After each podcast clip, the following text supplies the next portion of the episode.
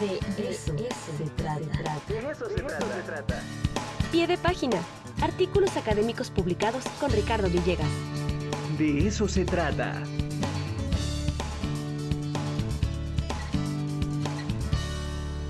Y bueno, pues ya está con nosotros Ricardo Villegas, el tocayo de los tocayos, para hablar sobre mm, eh, los futuros de la investigación, qué factores van a definir la década. Tocayo, ¿cómo estás? Buenos días. Hola, Tocayo, qué gusto saludarte. Muy buenos días. A ver, cuéntanos, ¿qué va a definir la investigación en esta década? Bueno, pues este... Eh, presiento por dónde te vas a ir, pero mejor explícanos. Suelo equivocarme muy seguido. Pues te platico. Fíjate que eh, la editorial Elsevier, que es quizá eh, una de las editoriales más importantes del planeta, em, hizo una encuesta a nivel mundial con un número considerable de investigadores para preguntarles cuál consideran que puede ser el futuro de la investigación eh, por los próximos 10 años. Y derivado de este ejercicio, eh, publicaron un reporte. Y este reporte, bueno, pues parte precisamente de identificar cuáles son los retos contemporáneos y en consecuencia cuáles pueden ser los futuros de la investigación. Bueno, en ese sentido, la pregunta es, ¿cuáles son los retos actuales? Bueno, pues precisamente nosotros vamos saliendo de eh, la problemática que nos ha representado a nivel mundial el COVID-19. Entonces los investigadores jugaron y siguen jugando un papel preponderante en este eh, sentido porque pues a ellos se les encargó nada más y nada menos que la tarea de tomar decisiones tan complejas como desarrollar eh, la vacuna, pero al mismo tiempo evitar que los cierres tuvieran afectaciones en las economías de las naciones. Es decir, una tarea que eh, por supuesto eh, compartieron con los gobiernos, que no ha sido nada fácil, pero bueno, pues que ahí poco a poco eh, se, va, se va resolviendo. Eh, otra cuestión eh, que ellos van identificando las y los investigadores, pues es la complejidad en términos de financiamiento para la investigación.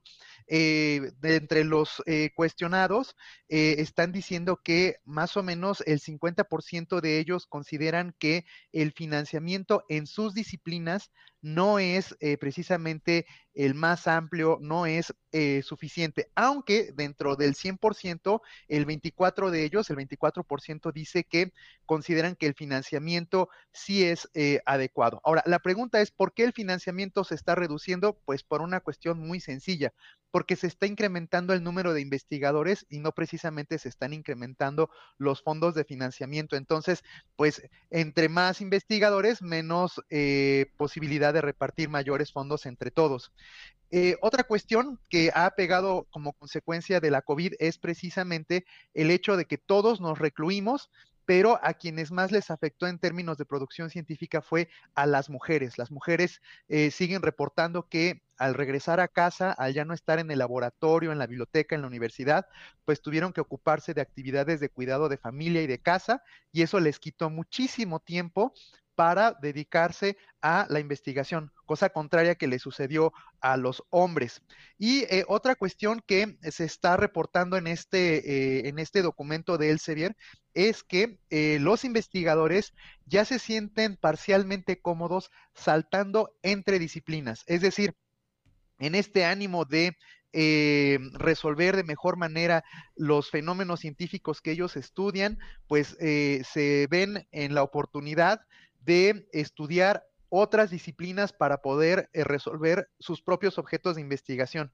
Y eso ha abierto inclusive una puerta muy interesante, que es el que los investigadores eh, cada vez lean más artículos en formato preprint. ¿Qué es esto? Bueno, ya sabemos que se refiere a que los investigadores, una vez que concluyen su trabajo de investigación, comúnmente lo someten a revistas especializadas para su publicación y difusión, pero ese proceso de revisión por parte de las editoriales puede ser muy extenso.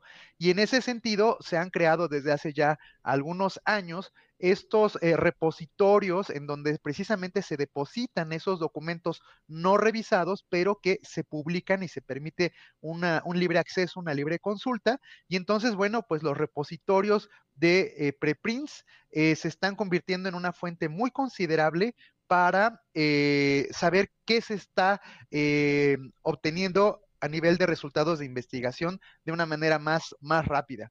Y esto, bueno, en consecuencia, conduce a que haya eh, una posibilidad de compartir eh, datos, datos de investigación y por el otro lado también un involucramiento de la ciudadanía en términos de ciencia, pero también la ciencia buscando generar impactos sociales de manera directa. Esa es la realidad actual. Ahora, derivado de ello, eh, estos editores de Elsevier se preguntan, ¿y cuál es el futuro, al menos en los próximos 10 años? Bueno, pues dicen, Punto número uno, el financiamiento va a cambiar un poco porque eh, seguramente los que tienen los recursos económicos, pienso las agencias, no sé, en el caso de México, con o en el caso de Estados Unidos, el National Science Foundation, no lo sé, cualquiera de estas agencias de financiamiento van a condicionar el financiamiento a la investigación a que quienes la desarrollan coloquen los resultados de investigación para su libre acceso. Eh, otra cuestión que va a ser una constante en los próximos años es el trabajo colaborativo. Sí o sí se tiene que trabajar de manera colaborativa a nivel de investigación y por supuesto inter y transdisciplinaria. Un factor que eh, están considerando los editores de este reporte como un titán, así le llaman tal cual, el titán en el cambio es el uso de determinadas tecnologías. ¿Cuáles? Nada más y nada menos que Big Data, inteligencia artificial, aprendizaje de máquina, lo que llamamos Machine Learning, blockchain, realidad aumentada y realidad virtual. Estas se les llaman los titanes de la tecnología porque resulta ser que estas solas van a ser utilizadas por todas las disciplinas. Es decir, si tú eh, te fuiste a estudiar ciencias sociales, humanidades, escapando de las matemáticas, pues te tengo la pésima noticia de que o estudias, te vuelves experto en estas disciplinas, o no vas a poder eh, competir de una manera atinada en tus eh, disciplinas y necesitas precisamente hacer uso de estas tecnologías. Otra cosa que ellos eh, están considerando como algo que va a suceder es que el formato de comunicación de la ciencia va a cambiar. Ya el modelo del artículo académico como hoy lo conocemos va a, cambiar. Todavía no entiendo exactamente hacia dónde. No sé si se vayan a convertir como en objetos de aprendizaje multimedia, en donde cada vez haya más interacción entre el lector y el documento, o eh, qué, pueda suceder. Pero hablan de, de, un cambio en el modelo de comunicación de la ciencia y también nos hablan de que pues va a seguir esta que llamamos la guerra de métricas, ¿no? O sea, sabemos que la, ciencia se mide mucho en términos de producción, en términos de citación, pero eh, también van a, seguir apareciendo nuevos modelos de métricas de la ciencia para saber eh, qué tan productivos, qué tan eh, útil es la ciencia en, los medios tanto académicos como sociales, y la concluyen hablando un poquito de el ámbito educativo. Las universidades van a seguir cambiando, eh, el, modelo educativo híbrido llegó para quedarse. Eh, y bueno, eh, otra cosa que parece interesante es que derivado de que todos migramos a estos nuevos modelos educativos, pues la competencia va a ser más férrea.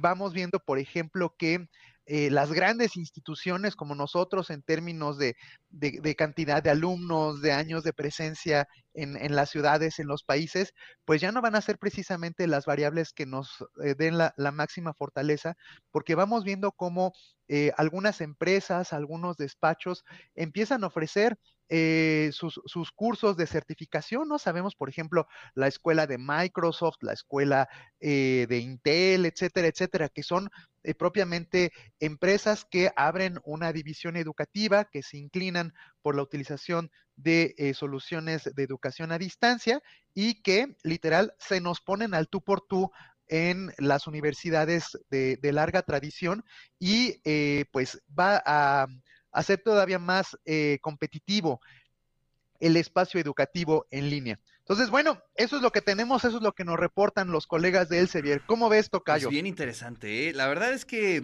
hay algunas cosas que mm, se me hacen positivas, ¿no? Eh, por ejemplo, esto de poder romper ya por fin y, y deshacernos de las eh, disciplinas así solitas, ¿no? Sino esto, este asunto de lo inter y lo transdisciplinario, creo que eso es eh, muy importante. Pero híjole, eh, la verdad es que eh, ya de pronto la lógica de las métricas mm, podría ser muy peligroso. No sé cómo lo veas tú, Tocayo. Totalmente de acuerdo. Fíjate que llevamos por lo menos eh, unos tres, cuatro años viviendo esto que yo le llamo la guerra de las métricas, eh, porque fíjate que eh, finalmente en, en- en la academia eh, siempre se ha buscado precisamente identificar el nivel de desempeño de las y los investigadores y por supuesto desde los años 60 del siglo pasado eh, las dos variables por excelencia han sido número de productos científicos y número de citaciones que se hacen a esos productos, ¿no? O sea, es una manera de relacionar productividad con impacto. Eh, sin embargo, eh, estas, estas métricas, bueno, eh, si no se analizan a la luz de la naturaleza de las propias disciplinas, puede prestarse a malas interpretaciones. Y sumado o aunado a, a estas dos dimensiones de productividad e impacto, han ido surgiendo otras métricas. Por ejemplo, hace escasos meses salió una nueva métrica que dimensiona, por ejemplo, productividad diferenciada entre hombres y mujeres. Entonces, eh, a ellas, insisto, pues se van sumando eh, muchas otras y entonces eh, los tomadores de decisiones, pienso, por ejemplo, en las mesas de financiamiento a la investigación, pues claro que las toman en cuenta, como también lo toman en cuenta, por ejemplo, los empleadores, ¿no? Las, instituciones, las universidades que van a contratar a nuevos profesores, por supuesto que lo primero que van a hacer, además de revisar el currículum en términos de trayectoria o de formación académica, pues es la productividad y el impacto. Entonces, sí, en efecto, eh, se hace totalmente necesario el que eh, estas métricas eh, se analicen de manera responsable y que no sean ellas las que tomen la última palabra, sino eh, su interpretación por parte de, de quienes Claro. estamos a lo mejor atrás de un escritorio. Bueno, pues ahí está eh, eh, una perspectiva, ¿no? De hacia dónde va a ir la década en cuestiones de investigación. Y te agradezco, como siempre, Tocayo, tu columna. Excelente. Fuerte abrazo. Nos vemos, hasta pronto.